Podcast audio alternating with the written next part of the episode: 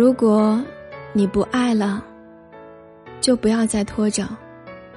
嘿，我亲爱的陌生人，古斯最近特别喜欢傅首尔的一句话，他说：“如果有一天你不喜欢我了，那就真诚一点的来告诉我吧，我一定会支持你追求幸福的。”但是很可惜，好像现在的人太把自己当回事儿了。谈恋爱谈不明白，分手也整不明白，非要搞什么冷暴力，让你自觉的去退场。请问，你是觉得我会纠缠你吗？还是让我自己退场会显得你没那么渣呢？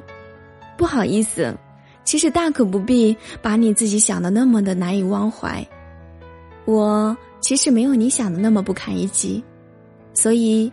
请你直接的告诉我，你不喜欢我了，比你不回信息、不接电话、冷漠的态度、烂掉的借口，要善良一百倍。